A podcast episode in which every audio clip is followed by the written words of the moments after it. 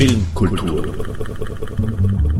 Die Podcast-Reihe von www.kulturwoche.at.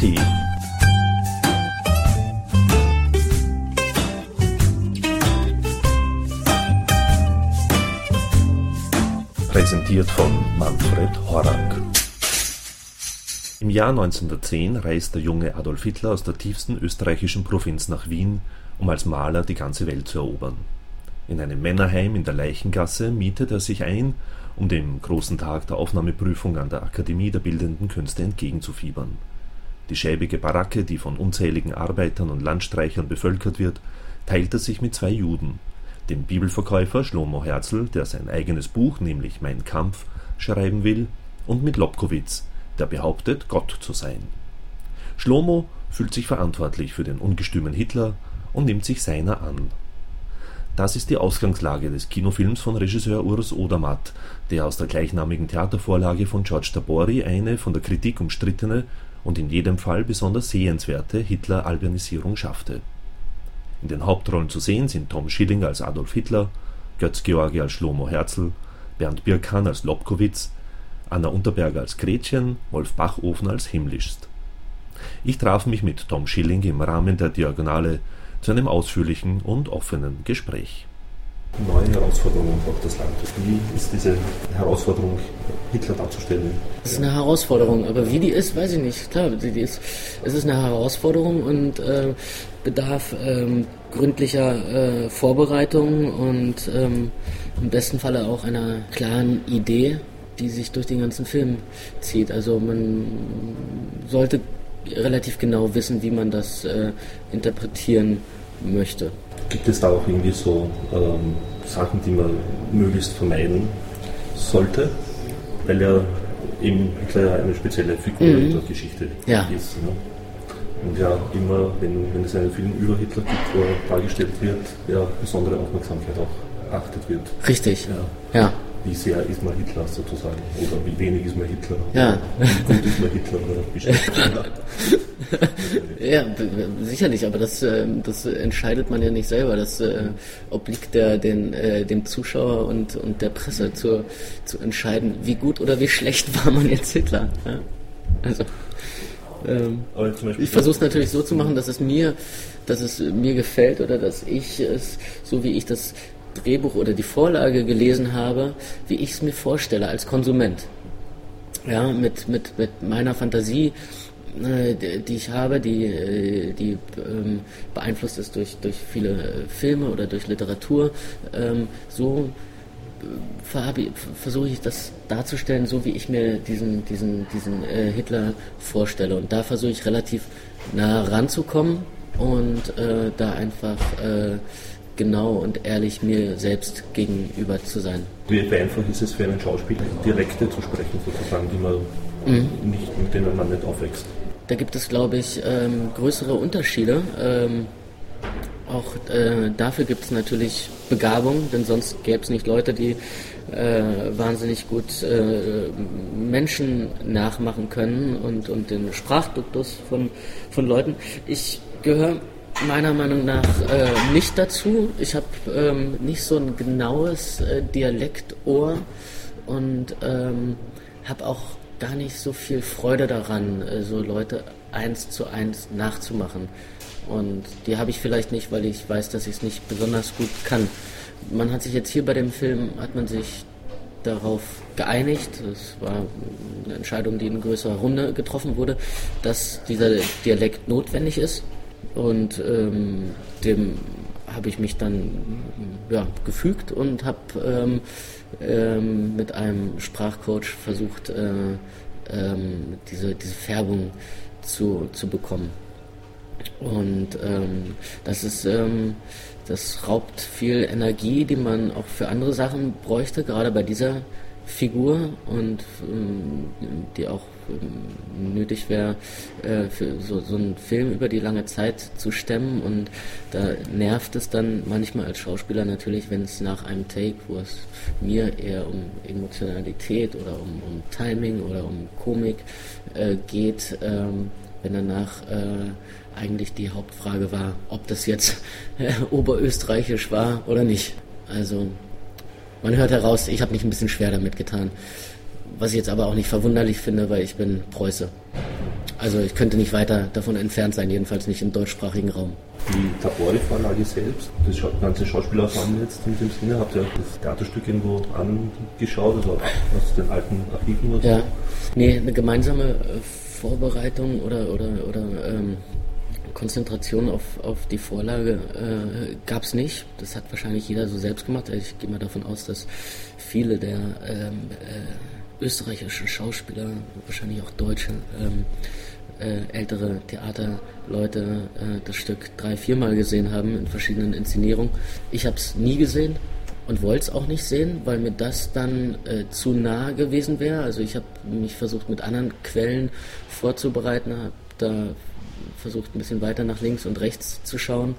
Ähm, ähm, aber darüber hinaus war für mich die, äh, die Novelle die dem Theaterstück äh, äh, zu, zugrunde liegt, äh, war für mich eine, eine, sehr, sehr große Inspirationsquelle. Die habe ich geliebt und ähm, auch diese Überhöhung und die Albernheit und auch wieder, wieder ähm, Taburi, so auch in, in, kleinen, unbedeutenden Sätzen eigentlich ein, ganz, äh, ganz feines Wesen von Hitler äh, erfasst, was mich als Schauspieler interessiert. Also es sind nicht die, die, die großen Amplituden, die großen Extremszenen, sondern es sind so Kleinigkeiten, wenn er zum Beispiel schreibt, dass Hitler äh, zum Klo schlurft und dann die Tür knallt.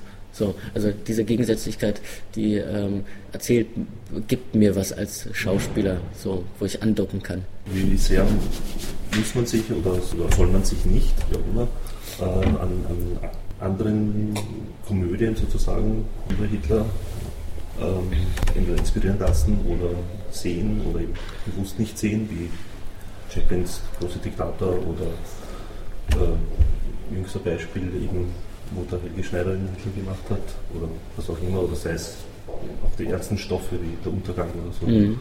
Äh, vermag ich nicht zu beurteilen. Ich habe mir diese ganzen Filme natürlich angesehen, beziehungsweise hat sie natürlich kannte sie vorher, habe mir dann im, äh, im, im Zuge der Vorbereitung nochmal genauer angeguckt und habe mir hier und da Rosinen rausgepickt, die ich schön fand. So, äh, am meisten hat mir da, glaube ich, der große Diktator äh, äh, geholfen oder hat mich am meisten ins, inspiriert oder mir irgendwas gegeben.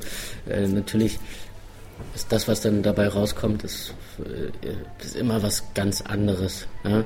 Es sei denn, also wenn man jetzt eine, eine äh, wie heißen diese Formate, Doku-Fiction ja, oder so ähm, dreht, wo irgendwelche genau Knopf-Sachen, das ist dann scheißegal, wer Hitler spielt, ist immer gleich. Ja? Mhm.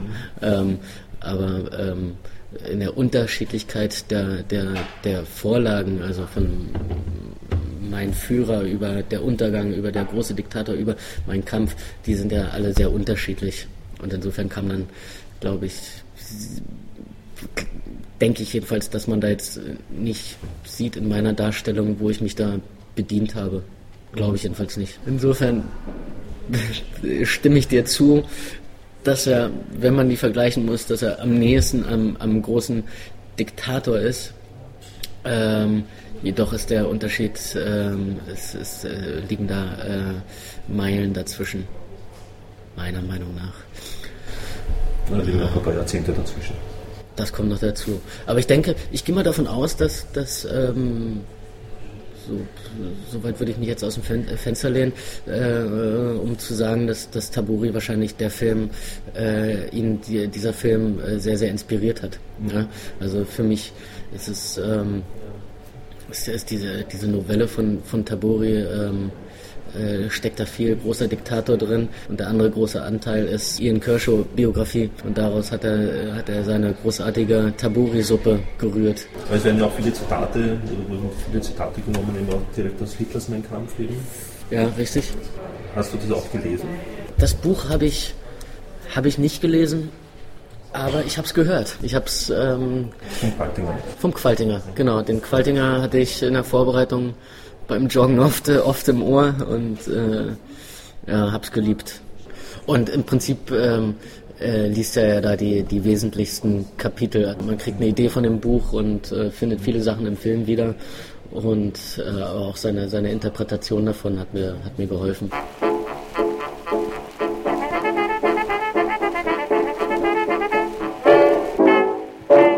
Wenn ich den Film äh, recht in Erinnerung habe, also unseren, dann äh, sieht man natürlich, ähm, sieht man zuerst den, den Schatten und äh, dann hat man als Erkenntnisgewinn Hitler, der ähm, äh, mit Hilfe weil es in diesem Männerwohnheim keine, keine Spiegel gab, mit Hilfe einer Öllampe und einem Leinentuch äh, sich selbst kontrolliert hat und versucht hat, diese, diese Posen zu perfektionieren.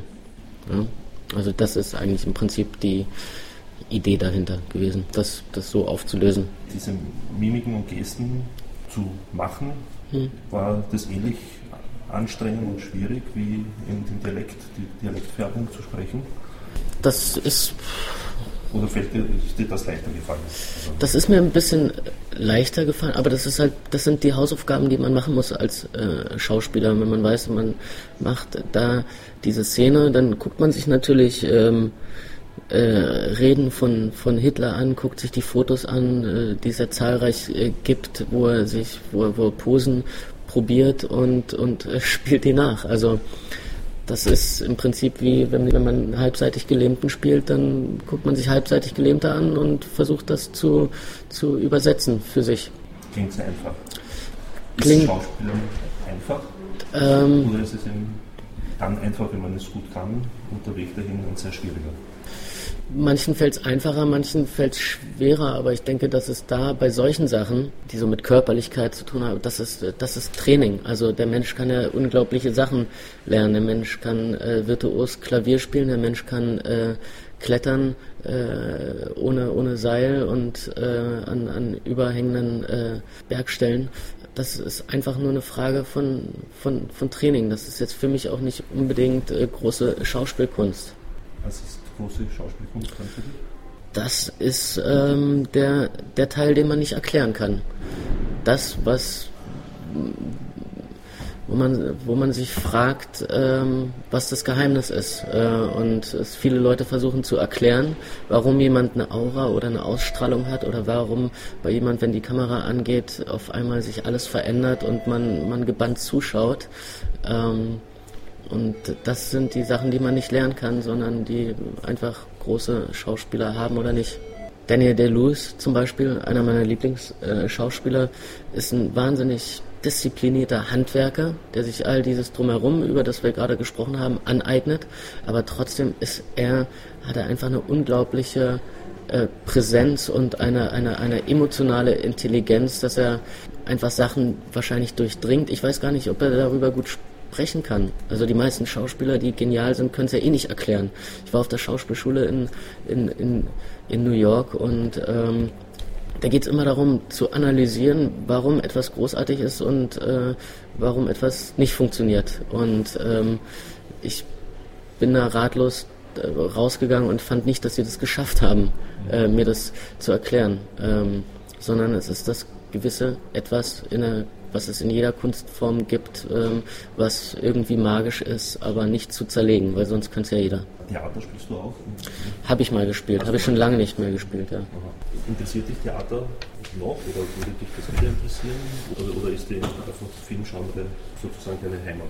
Es ist meine Heimat geworden, weil ähm, ich seitdem äh, Klaus Peimann am Berliner Ensemble äh, äh, die Intendanz hat, äh, ich nicht mehr Theater spiele. Also und danach ist es auch nie wieder dazu gekommen. Ähm, ich kann mir aber sehr wohl vorstellen, wieder Theater zu spielen.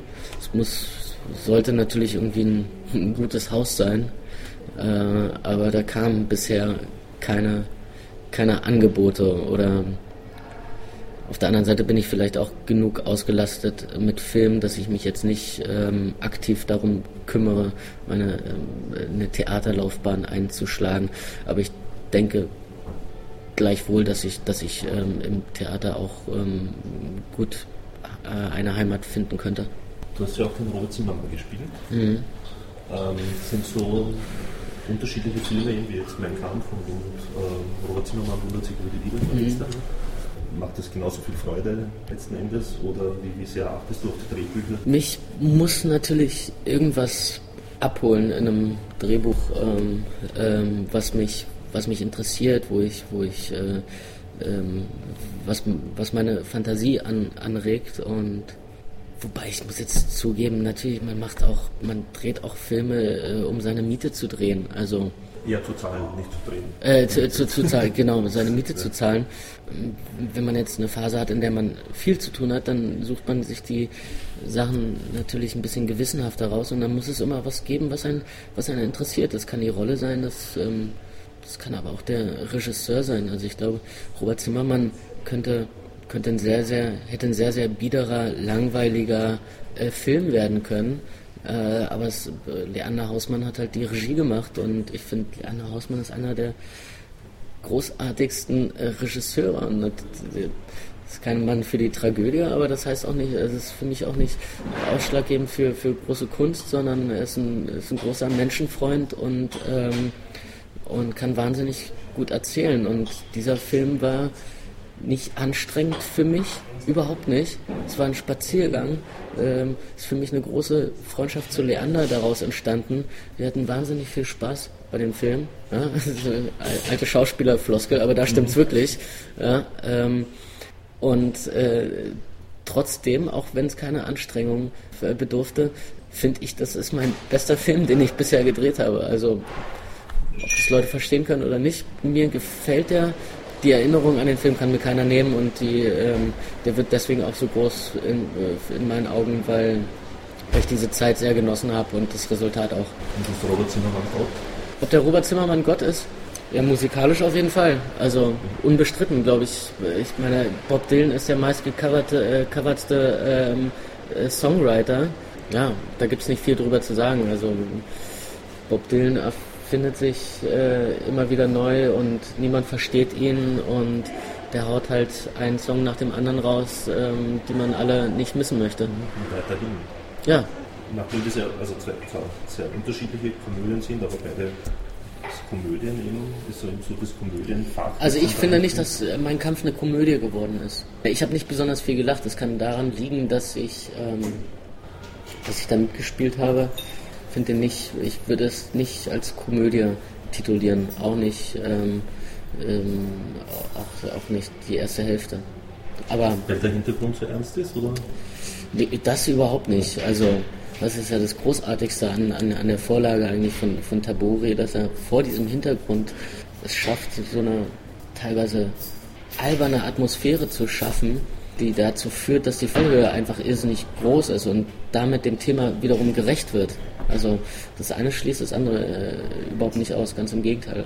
Aber ich finde den, find den halt nicht so albern und so skurril wie die, wie die, wie die Vorlage.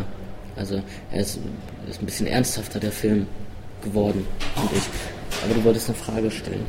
Ja, eigentlich. Wenn du das Komödie mhm. ist, dann äh, erübrigt sich was. Du kannst ja trotzdem nochmal ja. Ja, äh, ob eben so das Komödienfach generell dich mehr interessiert als tragische Rollen mhm. Robert Zimmermann wundert sich über Lieder auch letzten Endes nicht so echte Komödie halt. Ne? Also es gibt immer so mit den Nuancen natürlich dazwischen. Nein, das sollte auch, ja, das sollte also natürlich auch eine, ja, das sollte eine, eine, große Komödie auch schaffen, dass sie diese Elemente hat. Also so, das Beispiel ist sicherlich der große Diktator. Ähm, das, das kann ich so ganz grundsätzlich gar nicht gegeneinander ausspielen. Das äh, sind beides Teile des Berufs und ähm, man spielt ja auch ähm, Komödien, spielt man genauso ernsthaft wie ähm, tragische Rollen. Ja? Und wenn man äh, eine Komödie dreht, dann äh, streitet man genauso viel wie wenn man einen, einen ernsthaften Film dreht, man lacht. Also am Set. Und äh, insofern ist, ist, ist das Drehen eigentlich dasselbe und die Herangehensweise als Schauspieler auch. Bloß dass es halt bei gewissen Ecken und Kanten um, an, um, um andere Sachen geht. Bei Komödie ist es halt immer wieder die Frage des Timings. Ne? Also das bestimmt da das, das Drehen und bei der Tragödie ist es immer, dass man wirklich wahnsinnig tief ins Gefühl reingeht und so. Aber am Ende des Tages ist es dasselbe.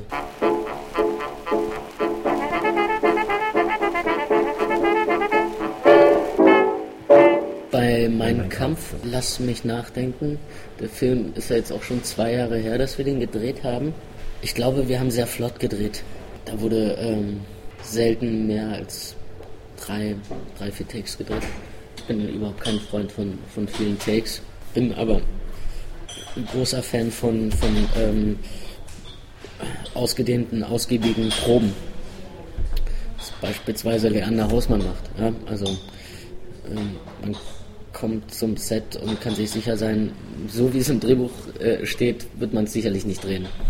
Sondern ähm, da wird dann das Set eingeleuchtet und äh, die Leute denken, man dreht jetzt das, was da im Buch steht. Und äh, nach einer halben Stunde Probe heißt das alles, alles neu. Ich muss, er muss nachdenken und kommt nochmal mit einer neuen Idee. Und die Schauspieler gleichermaßen. Das heißt, da muss man sich auch sehr stark umstellen dann. Ja, am, am, am Anfang ist es halt eine, eine, ähm, eine Neuerung oder das, das, kennt man nicht so, das Arbeiten, aber im Prinzip muss, muss man einfach nur die Bereitwilligkeit haben, äh, auf, auf dieser Hausmann-Welle zu schwimmen und dann, äh, dann, ähm, dann macht es Spaß und dann kommt da was, meiner Meinung nach, Gutes bei raus. So diesen Schauspielerwunsch zu haben, denn der war immer bei dir vorhanden, oder? Überhaupt nicht. Überhaupt nicht. Nee. Nee, meine, meine Mutter fand, glaube ich, dass ich, äh, dass ich, dass ich dafür ein Talent haben könnte. Und ist, wenn ich mich recht erinnere, das zum ersten Mal, damals gab es noch die ehemalige DDR, in der ich aufgewachsen bin, äh, äh, zu einem Casting für einen DEFA-Film gegangen. Äh, da war ich sechs Jahre alt und das war meine erste Berührung mit Film und die ja, war, denke ich, stark durch, durch meine ähm, Mutter äh, beeinflusst. Dann habe ich im Theater angefangen, im Berliner Ensemble, äh, als ich zwölf war und habe das da aber auch noch eher als, als Hobby empfunden. Ja. Also nebenbei immer gemalt, bin so in äh, Volkshochschulkurse gegangen und äh, mir eigentlich die große Maler Karriere ausgemalt.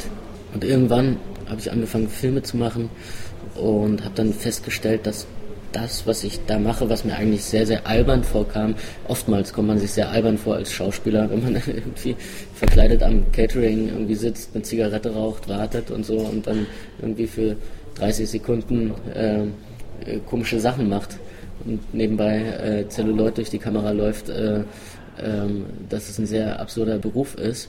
Aber ich habe dann festgestellt, als ich dann ein bisschen älter war und ähm, in der Zeit, als ich Crazy gedreht hatte, dass das, was ich da am Set gemacht habe, äh, dass das mit den Leuten was macht und dass meine meine Idee von einer, von, einer, von einer Figur oder von einer Szene, dass ich, ähm, dass es die Leute bewegt oder dass es dass, dass es die Leute nicht kalt lässt, dass sie lachen oder dass sie, ähm, dass sie mitfühlen und, und das ist, das ist ein, das war ein unglaubliches Schlüsselerlebnis für mich und da war dann klar, dass es mein Beruf sein wird oder dass ich, dass ich das versuchen werde, zu meinem Beruf zu machen. Du hast vorher gesagt, du hast in New York eine Schauspielschule besucht. Mhm. Äh, so dieser Weg nach Übersee, war das, ist das für dich eine Überlegung oder war das für dich eine Überlegung? Oder Nee, nee, überhaupt nicht. Also, das alles eher zukommen. ja, also ich würde mich schon als ehrgeizigen Menschen bezeichnen, aber äh, ich bin nicht ähm, so Ellenbogen rechts und links und komplett durchgeplant, nichts, nichts auslassen, alles, alles äh, versuchen, dass ich da irgendwie rübergehen äh, werde. Das macht auch, dafür braucht man einen großen Film, der durchschlägt. Ja? Oder man muss einfach Bock darauf haben, sich da drüben die Ochsentour zu machen. Ja? Mit Casting-Agenten treffen, das war für mich eine Horrorvorstellung. Immer wieder zu sagen, hallo, ich bin der und der und dann am Ende des Tages irgendwie, keine Ahnung, den Nazi zu spielen. Nee, das ist für mich, what happens, happens.